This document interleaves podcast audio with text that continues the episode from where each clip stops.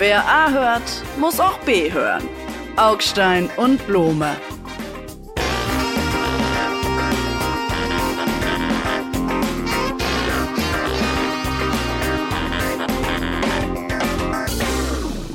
Blume, altes Haus.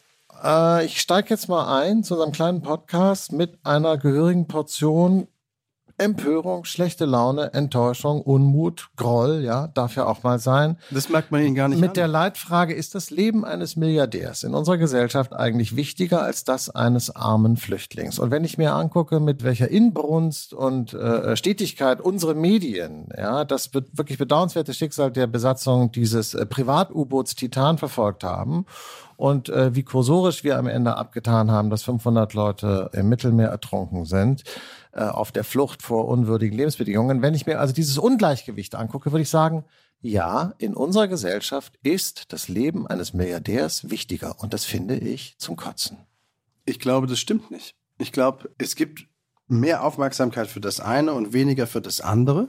Dahinter steckt aber nicht die absichtsvolle, wie soll man sagen, Bemessung, Aufgewiege von Bedeutung oder gar Wert, wenn Sie den Begriff auch noch nehmen wollen. Das wäre natürlich echt gemein. Natürlich ist jedes Leben gleich viel wert, aber nicht jedes Leben zieht gleich viel Aufmerksamkeit auf sich. Also auch nicht jeder Tod. Das liegt doch irgendwie auf der Hand. Das ist menschlich und das können Sie beklagen. Und in solchen Momenten, wenn da Live-Berichterstattung, haben wir auch gemacht bei RTL. Sondersendungen, äh, Sonderberichterstattung über so ein total verdichtetes Drama dieser Leute in der kleinen Tauchkapsel, ähm, die die Titanic anschauen wollten, verfolgt werden. Und ja, das Flüchtlingsboot eine Menge Aufmerksamkeit bekommen hat, weil es natürlich für die Flüchtlingskrise und das ganze Desaster steht, aber bei weitem nicht so viel, gebe ich Ihnen völlig zu. Ist doch eine aber das ist doch, das ist doch nur menschlich. Na, aber was, äh, was ist das für ein komisches Argument? Es ist nur menschlich. Es ist auch menschlich, sich in die Fresse zu hauen. Das ist trotzdem nicht in Ordnung. Was soll denn das? Ich kritisiere doch gerade, wie unsere Öffentlichkeit vermittelt durch die Medien, die ja angeblich, dachte ich, so verantwortungsvoll sind heute, ja, so achtsam und, und auch so rücksichtsvoll und sich ihrer Verantwortung so bewusst sind und so weiter. Pustekuchen. Wenn es um sowas geht, irgendwie, dann zählt nur die Auflage, zählt nur die Klickzahlen. Und ob Spiegel Online oder Bildzeitung, das spielt in Wahrheit alles gar keine Rolle. Alle waren an diesem Rattenrennen mit drin, äh, äh, wo praktisch äh, die Stunden rückwärts gezählt wurden, bis der Sauerstoff alle ist. Und zwar nach der Dramaturgie eigentlich von so einer Reality äh, äh, äh, auf RTL, meinetwegen. Aber das ist doch jedes Mal so. Also wir hatten ja auch, wenn Sie sich erinnern, die chilenischen Bergbauarbeiter in der Grube. Die mussten auch gerettet werden, total aufwendig. Da hat die ganze Welt mitgefiebert. Dann gab es diese auf den Philippinen diese Kindergruppe, jugendliche Gruppe, die in irgendeine Grotte getaucht war und dann abgeschnitten wurde vom ähm, durch steigendes Wasser. Thailand. Die musste auch gerettet. Thailand. Thailand. Das musste auch gerettet. Die mussten auch gerettet werden. Auch das hatte so eine so eine atemlose, live-artige Berichterstattung, weil das Drama sich verdichtet. Wohingegen, und das meine ich jetzt wirklich nicht zynisch, wohingegen natürlich das Flüchtlingsdrama sich in guten Teilen im Dunkel der Nacht abspielt und der ganze Plan der Menschen, die auf diesen Booten sitzen, die auf diese Boote getrieben werden, natürlich darin besteht, es clandestin zu machen. Also es möglichst unerkannt abseits der Aufmerksamkeit an Land zu schaffen. Also die, der Spielaufriss, wenn Sie so wollen, Ja. wenn Sie mal so nennen darf, ist natürlich ein total unterschiedlicher. Da haben Sie recht, medientheoretisch und medienpraktisch haben Sie natürlich recht. Es nimmt dem Vorgang aber nichts an Widerwärtigkeit, denn äh, was Sie eben Ach, gesagt haben, ist ja auch nur die halbe Wahrheit. Der andere Teil der Wahrheit ist natürlich dann eben doch finsterer. Wir als westliches Publikum können uns natürlich mit diesen äh, äh, zu unserem im weitesten Sinne gehörenden Kulturkreis, äh, gehörenden Leuten da in diesem U-Boot viel, viel besser identifizieren als mit den armen Schweinen in diesem Flüchtlingsboot. Und ehrlich gesagt, wollen wir uns auch mit denen in dem Flüchtlingsboot gar nicht so identifizieren, denn da kommen immer neue nach und wir wollen sie ja auch gar nicht haben. Denn der Umstand, warum die ertrunken sind, es war ja kein Unglück, kein Unfall, so wie dort äh, vor der neufundländischen Küste, sondern es war ja ein absichtsvolles Inkaufnehmen der europäischen Gesellschaft, die diese Leute nicht haben will. Und darin liegt doch die besondere Perversion. Wir wissen alle, dass die griechische Küstenwache Pushbacks macht, das heißt, die Leute einfach zurückschickt. In diesem Fall hat man einfach dieses, im Prinzip diesen, diesen, diesen Seelenverkäufer, so nannte man früher solche brüchigen Schiffe, begleitet in den Tod. Die hat einfach zugeguckt, die hat einfach daneben gesessen und hat im Prinzip nichts gemacht. Und das ist zum Himmel schreien. Sie müssen sich jetzt aber entscheiden, worüber Sie sich aufregen wollen. Ob das wirklich zweierlei Maß ist, wie Sie ja am Anfang sagten, so ungefähr nur weil diese Menschen eine andere Hautfarbe, einen anderen Kulturkreis als Heimat hatten, achtet man nicht auf sie, weil man diesen Kulturkreis vermeintlich für weniger wertvoll ansieht. Das ist natürlich vollkommener Quatsch. Wenn in der Tauchkapsel nur Muslime oder nur Schwarze, nur andere Hautfarben gesessen hätten und nicht weiße, wäre es genauso spannend, genauso verfolgt worden. Das hat doch mit der Hautfarbe das der Geld Herkunft der Menschen transgrediert rassische Grenzen. Da saß ein, ein pakistanischer Vater So. mit seinem pakistanischen 19-jährigen Sohn drin, der mir übrigens am meisten leid hat. Der arme Junge, was hat der in dieser verkackten Kapsel da zu Der suchen? wollte vor allem nicht da rein. Aber äh, ja, also äh, echt, äh, wirklich, also das ist, da kann man mal sehen, wohin das Patriarchat führt. Irgendwie, es tötet buchstäblich die eigenen Söhne. Aber Geld äh, äh, ist natürlich wichtiger als Religion und Herkunft. Das ist ja klar. Das stimmt nicht. Wenn die Menschen bettelarm gewesen wären, wenn das eine Freifahrt gewesen wäre, wäre es immer noch so spannend beziehungsweise atemberaubend dramatisch gewesen, so wie die armen Teufel in der Grube in Chile. Das waren doch keine reichen Leute und trotzdem hat man alles aufgewendet, was man hatte, um sie zu retten und die ganze Welt hat das verfolgt.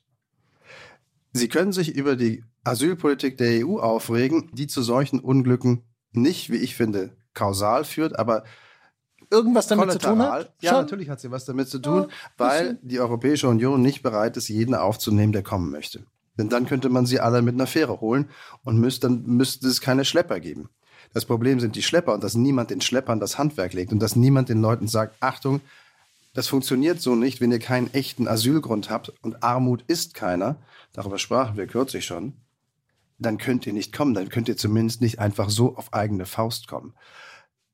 Das macht das Drama an Bord dieses Schiffes und das Sinken und das schreckliche Sterben im Wasser nicht kleiner oder weniger schlimm. Aber es ordnet es ein. Ich bin äh, äh, das Einzige, wo ich sozusagen auch ehrlich gesagt ratlos bin, ist, ich habe natürlich auch keine richtige Antwort auf meine Empörung und aus meiner Empörung folgt natürlich auch gar nichts. In dem Sterben im Mittelmeer gucken wir Europäer nun schon seit mehreren Jahren zu und irgendwie verdauen wir es moralisch. Ich weiß nicht genau, wie wir das machen als Gesamtgesellschaft. Ich komme damit persönlich immer nur klar, indem ich dann einfach weggucke und es einfach wegleugne. Aber wir machen uns dort äh, die Hände nur deshalb nicht blutig, weil äh, äh, das Mittelmeerwasser sie uns sozusagen gleich wieder sauber wäscht. Aber wenn wir alle jetzt in den Sommerferien im Mittelmeer baden, sollten wir auch mal überlegen, was da sonst noch so los ist und wer da sonst noch so geschwommen ist. Und zwar unfreiwillig. Und das ist mein letztes Wort zu diesem Thema. Ja, das sollte man. Die Lösung liegt aber nicht in einem unbegrenzten Mitleid, das dann zur unbegrenzten Aufnahme führt. Das funktioniert einfach nicht. Und man macht es sich was vor, dass man ein besserer Mensch wäre, wenn man nur Mitleid hätte und nur ganz viel Mitleid hätte. Das macht weder die Lage besser, noch die Menschen besser. Gut, wenn wir das fertig haben, Augstein, dann komme ich jetzt mit dem Thema, das mich aufgeregt hat und das lange nicht so ratlos enden darf, wie Sie gerade geendet sind oder wie wir beide geendet sind bei dem Thema dieser Tauchfahrt beziehungsweise der gestorbenen und ertrunkenen Flüchtlinge. Nämlich der Frage, ob man sich dieser Tage für immer mit der AfD abfinden muss. Und mit ihren 20 plus, vielleicht sogar bei 30 plus Prozent in Ostdeutschland und satt in den 10er Prozenten, nahe 20 vielleicht irgendwann, in Westdeutschland abfinden muss. Und ich bin, obwohl ich jetzt auch keine schnelle Antwort habe, einfach nicht bereit dazu. Ich lehne es ab, die Option zu sagen, naja, in anderen Ländern Europas ist das ja auch so. In manchen regieren die sogar schon die Rechtspopulisten bis Rechtsextremen. In vielen anderen Ländern regieren sie zumindest mit oder sind stärkste Oppositionspartei. Das wird dann halt bei uns auch so sein. Wenn das eintritt, dann verlasse ich das Land. Ja gut, bis hierhin bin ich Ihnen noch ernsthaft gefolgt und habe irgendwie gedacht, wie ich Ihnen jetzt äh, antworten soll. Jetzt haben Sie sich mit der letzten Bemerkung natürlich selber die Knie weggeschlagen, äh, weil Sie durch diese Bemerkung, dann verlasse ich das Land, selber deutlich gemacht haben, wie unsinnig Ihre eingangs äh, aufgestellte Bedingung ist. So ja, das akzeptiere ich nicht Moment, mehr. Moment. Ich wollte damit klar machen, ohne es amtlich anzukündigen, wie wichtig das ist, beziehungsweise was auf dem Spiel steht, was einem man selber auch aufs Spiel setzen sollte, um das zu verhindern. Hier geht es jetzt langsam um alles. Ja, also ich meine, Ich muss jetzt, glaube ich, nicht unter Beweis stellen, dass die AfD eine Partei ist, die ich maximal widerlich finde. Das äh, glauben Sie mir und das glauben mir vielleicht auch die Hörerinnen und Hörer. Trotzdem kann ich mich erstaunlicherweise nicht über diesen Erfolg in dem Maße aufregen, wie Sie es jetzt tun und auch wie weite Teile der Kolleginnen und Kollegen es in den letzten äh, Tagen und Wochen getan haben. Irgendwie ist es schräg. Und gestern kam dann, äh, ja, äh, äh du denkst, es geht nicht mehr, dann kommt von irgendwo eine Studie daher, die man in der FAZ liest, eine Leipziger Studie, die festgestellt hat, können wir uns gleich über den Inhalt äh, äh, unterhalten, äh, gemessen hat die rechtsextremen und ich weiß nicht was ausländerfeindlichen antisemitischen Einstellungen, die es Osten gibt. Und die sind hoch und schlimm und so. Das Interessante daran war aber für mich, die sind seit 20 Jahren unverändert. Das heißt, es ist also nicht so, dass die Leute im Osten praktisch Nazi, Nazi, Nazissimus, es wird immer schlimmer, sondern ehrlich gesagt, es ist andersrum und ja auch sehr schlimm, es verbessert sich da bloß einfach gar nichts. Und die AfD schöpft das jetzt alles ab. Und deshalb würde ich sagen, eigentlich ist es gut, dass es die AfD gibt, ja, das ist jetzt sozusagen meine provokante These. Es ist gut, dass es die AfD gibt, denn jetzt sehen wir wenigstens mal, mit wem wir es da zu tun haben, was die Probleme sind. Jetzt können wir uns auch anders drum kümmern. Gar nicht so schlecht. Besser AfD-Wähler als Nichtwähler. Das ist das Einzige, da gehe ich mit besser AfD-Wähler, damit man ihn sieht und damit er in den, ins Helle tritt, äh, als Nichtwähler. Aber es zu verharmlosen im Sinne von, naja, dann ist das eben so, ähm, das war schon immer so. Diese Partei in Thüringen ist offen rechtsextremistisch. Ihr Chef, Herr Höcke, ist amtlich gestempelter Faschist ähm, und Rechtsextremer. Und was sich natürlich verändert hat, ist das Absinken der Hemmschwelle.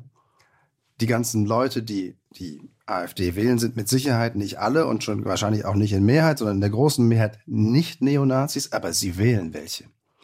Und das ist auch das Neue am Beispiel dieser klar kleinen, lächerlichen, wenn man so will, im großen Maßstab Landratswahl. Der Tabubruch ist keiner mehr. Ach so, die Landratswahl. Ja, äh, äh, Journalismus, äh, Informationspflicht. Es geht natürlich, der Hintergrund ist natürlich die Landratswahl im Landkreis Sonneberg in Thüringen, von dem Sie, liebe Hörerinnen und Hörer, äh, genauso wenig gehört haben wie ich. Das, da muss sich jetzt aber keiner von uns schämen, denn es ist der was zweitkleinste Landkreis in ganz Deutschland, besteht aus 50.000 Bäumen und, und, und fünf Nazis oder umgekehrt. Ja, ich weiß nicht. Da kann ich jetzt nur sagen, ob in China ein Sack Reis umfällt oder nicht, interessiert mich mehr, als ob in Sonneberg ein AfD-Landrat gewählt wurde. Ist so, ja. Das interessiert Sie mehr? Das ja, weil es für unser aller Leben wichtiger ist, was in China passiert, als was in Sonneberg passiert. Ich glaube, soweit, ja, schon. Ja, man bringt jetzt, jetzt gerade nicht ja weiter. Für, Sonneberg steht ja für ein bisschen mehr. Sonneberg steht zum Beispiel dafür, dafür, dass das Projekt notfalls schließen sich alle Parteien, anderen Parteien zusammen, stellen einen Kandidaten auf und gewinnen dann gegen die AfD. Dass dieses Vorgehen, diese letzte Barriere auch durchbrochen worden ist. Ist ja auch ein Schwachsinnskonzept, soll dann die Natürlich. CDU mit der Linkspartei zusammengehen? Ich meine, es ist irgendwie auch kurios und rührend und lustig und so, aber so ist doch Politik nicht gedacht. Dass dann der ganze politische Betrieb seinen einzigen Daseinszweck darin findet, die AfD zu verhindern, weil da kann ich die Leute echt verstehen, die AfD wählen. Dann kann, musst du sagen, irgendwie, wenn du wirklich politisch wirksam sein willst in diesem Land, musst du geradezu die AfD wählen, weil das die Partei ist, wo die Leute am meisten hingucken, am meisten hinhören, die Medien, die Politiker, da werden sie alle echt nervös. Das heißt, du kannst als Ossi irgendwie 30 Jahre lang in irgendeiner komischen, waldigen Ecke vor dich hinstimmen, keine Socke interessiert sich für dich, aber wenn du AfD wählst, dann stehen sie da plötzlich alle und schicken irgendwie so die Umfrager und die Sozialarbeiter und dann fließt plötzlich das Geld in irgendeine Chipfabrik und ich weiß nicht was und so. Ich meine, da kann man nur sagen, so effizient sind selten Wählerstimmen eingesetzt worden. Klammer auf, wenn es denn so wäre. Klammer In Westdeutschland gab es dieses Tabu.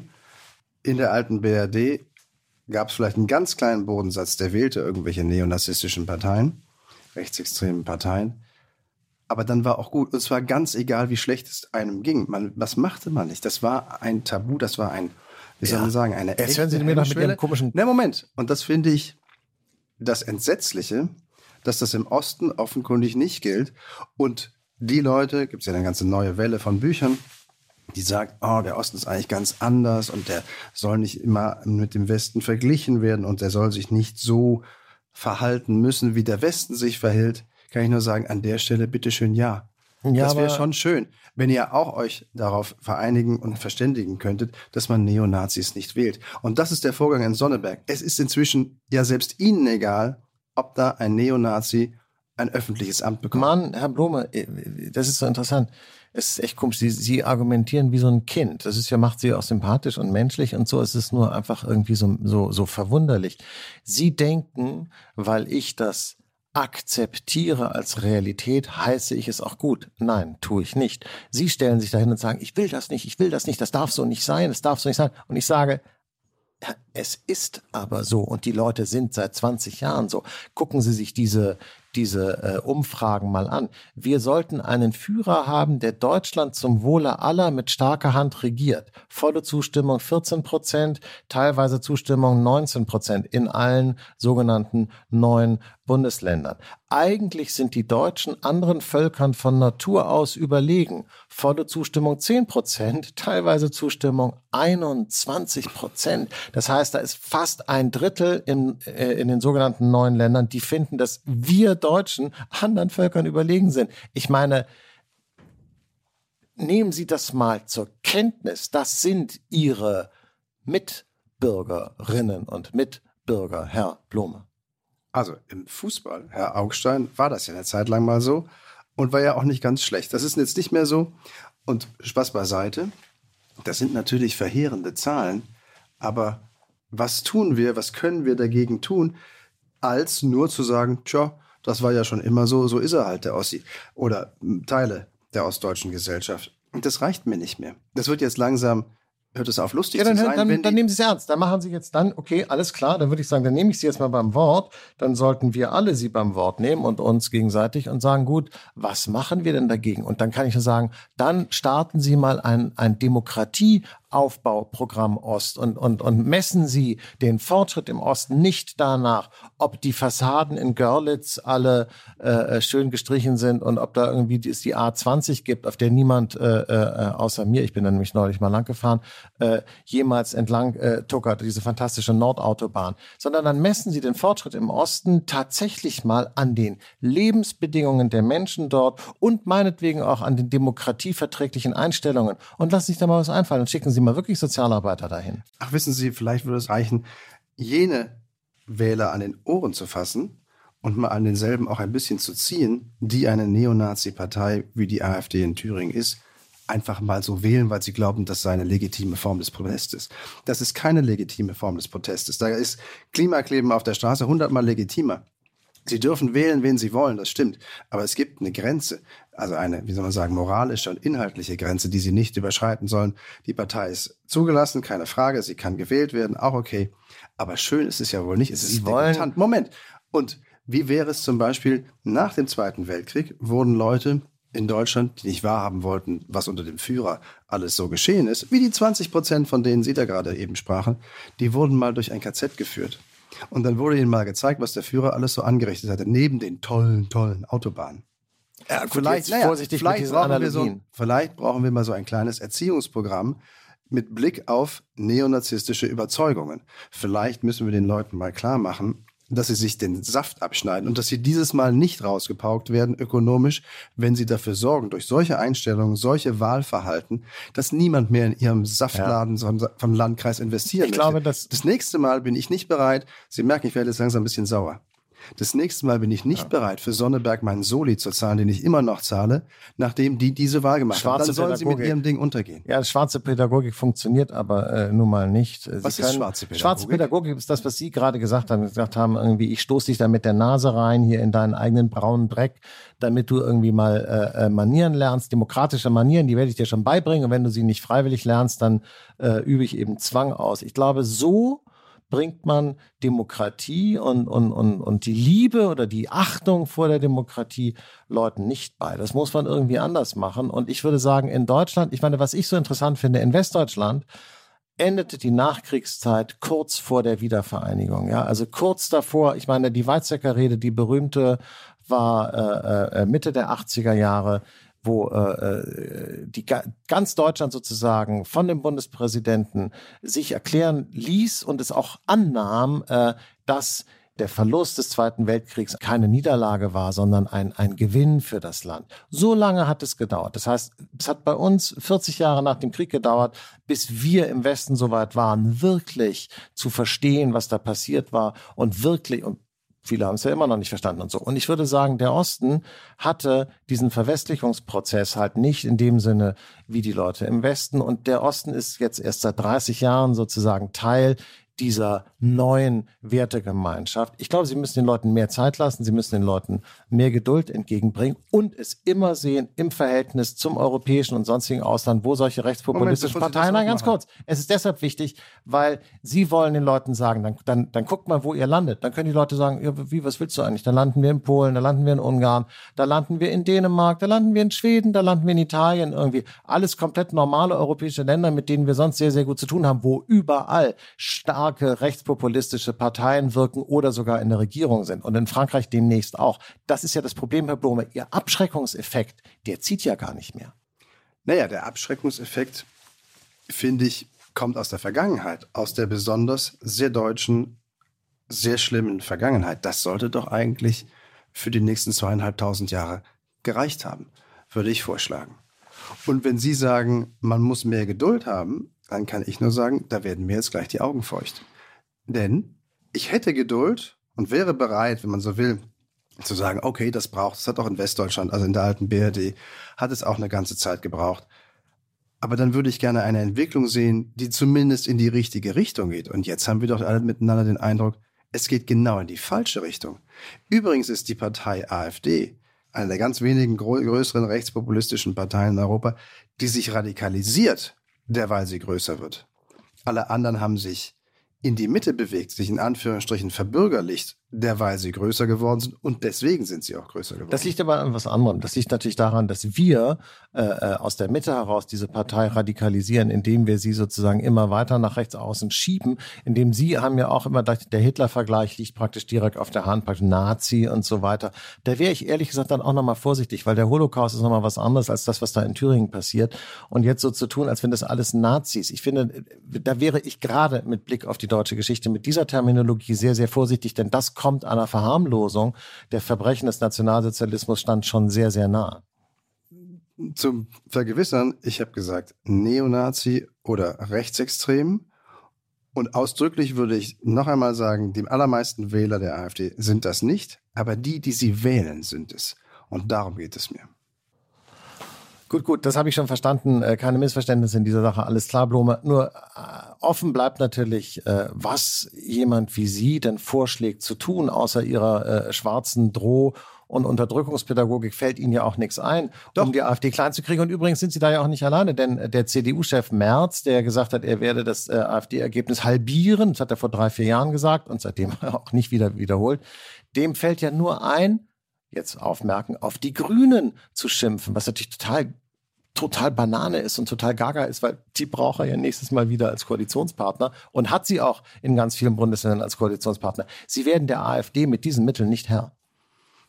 Also, wenn Sie das taktische Argument bringen, du sollst nicht auf den zukünftigen, deinen zukünftigen Koalitionspartner in der Bundesregierung einschlagen, dann haben Sie einen Punkt, dann liegt Friedrich Merz falsch. In der Sache, im grundsätzlichen Spielaufriss liegt er richtig. Denn das, was die Menschen zur AfD treibt, ist natürlich die Übergriffigkeit dieser Bundesregierung und die schaut halt sehr grün lackiert aus. Das Heizungsgesetz, dass Menschen, deren Häuser, die in Regionen leben, wo die Häuser in West wie in Ost nicht so rasend viel wert sind, zu einer Investition zwingt, die in keinem Verhältnis mehr zum Wert des Hauses steht oder der Wohnung steht, die werden natürlich sich von den Grünen angegriffen fühlen und von, wie gesagt, der, der überschießenden missionarischen Eiferleistung dieses Teils der Bundesregierung. Und gegen den will Friedrich Merz vorgehen. Das ist nicht so falsch gedacht, um quasi der AfD diesen Zulauf abzugraben, ihn umzulenken zu ihm. Einziger Haken, so schrill wie die AfD in Sachen Klimaschutz und Klimawandel kann die CDU niemals werden. Die AfD kann jedenfalls immer sagen, Klimawandel gibt's gar nicht. Erderwärmung ist gar nicht menschengemacht, ihr könnt uns alle mal. Das kann die CDU, wenn sie den Kanzler stellen will, niemals sagen. Insofern ist es eine Sackgasse, in die er fährt. Ja. Auch wenn die Sackgasse in die richtige Richtung weist. Ich glaube, war das, das jetzt ein tolles Bild? Nee, war es nicht. Eine in die Richtung, richt, richtige Richtung weisende Sackgasse. Ja, das haben sie ganz, ganz toll gemacht, Herr Klum. wirklich, ich bin, ich bin, ich bin äh, äh, schwer beeindruckt, wie sie es gemacht haben. Ich fürchte nur, dass der ganze Ansatz nicht richtig ist, denn die Grünen, die FDP, die SPD und die CDU, die können sich mit politischen Argumenten versuchen, gegenseitig Wähler wegzunehmen. Die AfD ist in diesem engeren Sinne gar keine politische Partei und deshalb werden sie ihr so auch die Wähler nicht wegnehmen. Und das sehen Sie doch an der eingangs äh, zitierten Studie. Seit 20 Jahren haben sich die Einstellungen der Leute dort nicht verändert. Und die AfD ist jetzt ganz besonders groß. Zwischendurch war sie ein bisschen kleiner, früher war sie dann noch größer oder war sie auch schon sehr groß wegen des Euros und dann wegen der Ausländer jetzt vielleicht wegen des Krieges. Das heißt, die AfD ist die Partei der jeweils Unzufriedenen. Sie werden natürlich in so einem Land mit 80, 90 Millionen Leute nie alle zufrieden machen. Das heißt, einen bestimmten Satz an Menschen werden sie immer haben, die unzufrieden sind. Dass es jetzt 20 Prozent sind, ist vielleicht eher das Problem. Aber politisch, politisch, so äh, ich drehe hier den Heizungsregler ein bisschen rauf, ja, da den Benzinregler ein bisschen runter oder umgekehrt. Das ist der falsche Ansatz. Diese Leute müssten Sie im Prinzip sozial, psychologisch erreichen. Verstehen Sie, was ich meine? Ja, ich verstehe das. Das ist ja, glaube ich, die entscheidende Frage. Wenn Sie sagen, es sind Unzufriedene, da würde ich noch einen draufsetzen und sagen, das sind Menschen, die sich zu Recht oder zu Unrecht in irgendeiner Form ohnmächtig gegenüber diesem Tsunami von Krisen und Veränderungen fühlen. Und zwar egal, ob sie ganz arm sind oder ob sie in den 30 Jahren nach dem Untergang der DDR wieder einen gewissen Besitzstand, Wohlstand erreicht haben. Fühlen Sie sich von neuerlicher, gar disruptiver Veränderung durch diese Krisen bedroht. Wenn das so ist, dann wäre das ja noch ein rationales Konzept. Da passiert was, ich habe Sorge davor. Und dann kommt jemand, der nimmt mir die Sorge, indem er was mit dem Problem macht. Dann könnte man ja sagen, muss die Ampel nur ein bisschen besser regieren lernen, ein bisschen besseres Handwerk machen, nicht so übers Ziel hinausschießen, etc. etc.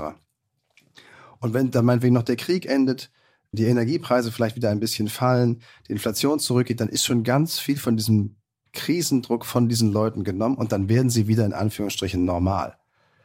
Ich bin noch nicht sicher, ob es klappt. Aber das wäre ja die einzige wirkliche Herangehensweise für eine normale, vernünftige Regierung, Schrägstrich Opposition, den Leuten den Grund zu nehmen, der sie so sauer, wütend, ohnmächtig, zornig, was auch immer macht oder fühlen lässt, dass sie aufhören, AfD zu wählen. Gut, pass auf, also äh, da kriege ich jetzt keinen Knopf gemacht, wie man äh, äh, bei uns in Hamburg sagt. Aber mh, hm, zum Ende unserer heutigen kleinen Sendung kommt die positive Nachricht, damit wir Sie auch äh, alle äh, nicht schlecht gelaunt entlassen, sondern äh, frohgemut und beschwingt, denn die Bundesjugendspiele stehen vor dem Aus. Ich weiß nicht, wie das bei Ihnen sonst so ist. Für mich kommt diese Nachricht zugegebenermaßen ungefähr 40 Jahre zu spät, ja, aber immerhin immerhin ist es jetzt soweit, weil es war eine große Horrorveranstaltung, eine staatlich organisierte Demütigung, eine, eine staatlich organisierte Unterdrückung von Leuten. Ja, ich gibt's, ich war nicht so sportlich und es war eine absolute Vollkatastrophe und ein Glück, dass meine Enkel das wenigstens nicht erleben müssen. Ihre armen Enkel, kann ich nur sagen. Ihre armen Enkel, die dann wieder behütet die Schneeflöckchen mhm. auf dem Ponyhof des Lebens. Und irgendwann stellen die fest, oh, da draußen, da draußen, da draußen im Leben, ja, draußen da herrscht Wettbewerb. Vielleicht sogar Wettkampf, denn das ist ja das, was jetzt passieren soll. Die Bundesjugendspiele werden vom Wettkampf auf einen Wettbewerb im, äh, keine Ahnung, was Wattebursch, Weitwurf heruntergestuft. Es soll nicht mehr geguckt werden, wie weit ist jemand beim Weitspringen gekommen, sondern ist er in bestimmten Abteilungen gelandet, also bisschen, mittel, ganz toll oder so. Ja, Progress, not Perfection. Das wäre äh, äh, die vernünftige Art und Weise, Kindern Sport beizubringen, ist sozusagen sie an ihren eigenen Maßstäben zu messen und nicht irgendwie an denen von irgendeinem so Anabolika gesättigten äh, Typen, der irgendwie nichts in der Birne hat, aber dafür schon den ganzen Tag irgendwie als Zwölfjähriger in der Muckibude rumhängt und so und dann auch als Bully auf dem Schulhof die Leute verkloppt und so. Aber im Fußball ist er ganz groß und deshalb wird er auch alle als erster gewählt und so. Ich habe immer als letzter auf der Bank gesessen. Niemand wollte wollte mich in seiner Sportmannschaft haben. Nicht mal meine besten Freunde konnten in dem Punkt dann über ihren Schatten sprechen. Es war ein Horror. Und ich sage Ihnen noch was. Mein Sportlehrer, ich, das ist mein Kindheitstrauma und deshalb kommt das jetzt hier alles auf den Tisch. Das wird jetzt alles rücksichtslos veröffentlicht. Mein Sportlehrer kam aus Argentinien und war ein Flüchtling vor der argentinischen Diktatur, hatte aber den Faschismus offensichtlich einfach mitgebracht auf seiner Flucht und hat immer gesagt, äh, es gibt das gesunde Obst und es gibt das faule Obst und das faule Obst steckt das gesunde Obst an und deshalb deshalb muss es vom gesunden Obst abgesondert werden. Und raten Sie mal, wer das faule Obst war. Das war ich. Das sitzt. Und weil ein argentinischer. Das sitzt heute noch weil ein argentinischer Fascho aus Versehen, wie auch immer, nach Deutschland gekommen ist und sich dann an ihre Schule verirrt hat, müssen wir jetzt die Bundesjugendspiele abschaffen? Ist es das, was Sie sagen wollten? Mann, und, und, äh, es, und es wurden Listen aufgehängt, irgendwie so in, in ja. öf öffentlich, welchen Platz man hat. Wer war beim Laufen konsequent der Letzte? Ich. Und das habe ich dreimal oder zweimal mitgemacht und danach habe ich einfach immer geschwänzt. Und dann habe ich immer eine Runde ausgesetzt, mich hingesetzt, praktisch schön eine durchgezogen und dann wieder dazu und so, weil ich gesagt habe, Leute, ich habe darauf keinen Bock, das lasse ich nicht mit Aber Sie machen. haben doch eine tolle Teilnehmerurkunde bekommen. Sie müssen auch mal mit kleinen Dingen zufrieden sein. Und jetzt mal Scherz beiseite. Dieses, und den Begriff benutze ich total selten, dieser Vokismus, wir müssen die Kinder behüten, Wettbewerb ist schlimm, Wettkampf ist noch schlimmer, weil da kommt womöglich einer als erster rein und einer als zweiter und irgendeiner ist halt vorletzter und dann kommt auch noch einer. Kann es sein, dass das ganze Leben so ist? Kann es sein, dass man es vielleicht auch mal lernt, eine Niederlage einzustecken? Meinetwegen sogar, großes Wort, sich ein bisschen schämen zu müssen oder man kriegt das Gefühl, man sollte sich schämen oder man wird vielleicht sogar ein bisschen gedemütigt und dann nimmt man es mit und steckt es Für weg. ihren Körper, ist das, das, ist, das ist echt das Schlimmste, was sie mit Jugendlichen machen können und zwar Jungs und Mädchen. Es war ein Fall, wo auch die Jungs irgendwie echt äh, äh, am Arsch sind. Sonst macht man sich ja immer nur Sorgen, irgendwie so, dass es den Mädchen so schlecht geht. Irgendwie kann ich nur sagen, dann guckt euch mal einen pubertierenden Jungen an, dem man immer zu beim Sportunterricht sagt, irgendwie, dass er eine, eine fette, faule Sau ist, irgendwie so, der nicht in die Plünnen kommt. Nein, das ist total furchtbar. Sie, sie, sie, sie nehmen Leuten für ihr ganzes Leben lang irgendwie das Selbstbewusstsein, das Selbstwertgefühl Ach. und auch ein positives Körpergefühl. Da können sie Verheerungen anrichten. Sie können sich das gar nicht vorstellen. Die Bundesjugendspiele sind ein postfaschistischer, patriarchalischer, militaristischer Unterdrückungsdreck, der endlich weggehört.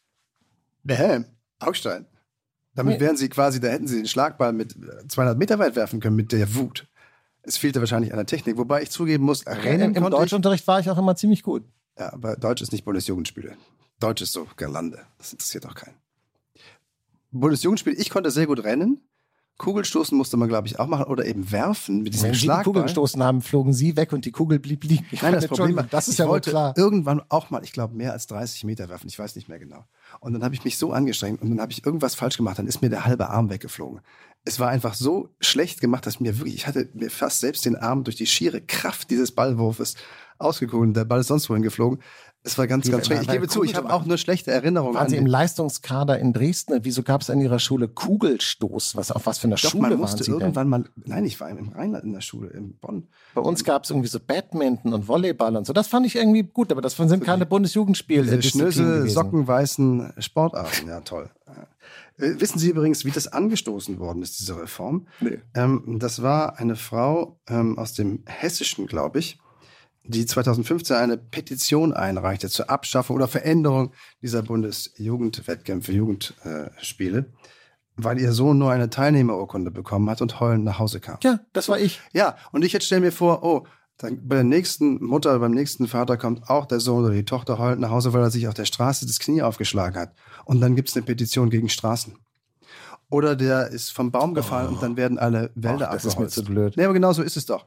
Hör doch auf. Kann man vielleicht das Kind an die Hand nehmen und sagen, ist nicht so schlimm, reiß dich zusammen. Bundesjugendspiele, das ist doch irgendwie, das ist doch absurd irgendwie so von wegen, das ist ja wie so ein Napola, da können sie auch gleich praktisch so mit Flaggen schwenken. Äh, aus welchem Gau kommst du, Kamerad? Ich komme von der Waterkant und so. Himmel! Echt, äh, Aber die spielen Leni Riefenstahl lässt grüßen. Hören Sie doch auf mit diesen Sachen irgendwie so. Die deutsche Jugend äh, tritt zur Körpertüchtigung an auf den weiten Gauen. Das ist doch Horror. Lassen Sie doch diese armen Kinder in Ruhe. Was soll denn das Mein Problem Blutdruck. sein? Mein Blutdruck. Das Problem ist natürlich, weil ich so wenig Sport mache, habe ich jetzt einen total hohen Blutdruck. Ich muss jetzt, ich kann jetzt nicht mehr. Ich muss jetzt aufhören. Also für heute sind die Bundesquatschwettbewerbe eingestellt, wollen Sie sagen? Ja. Dann hören wir uns nächste Woche wieder. Tschüss, Blume. Bis bald.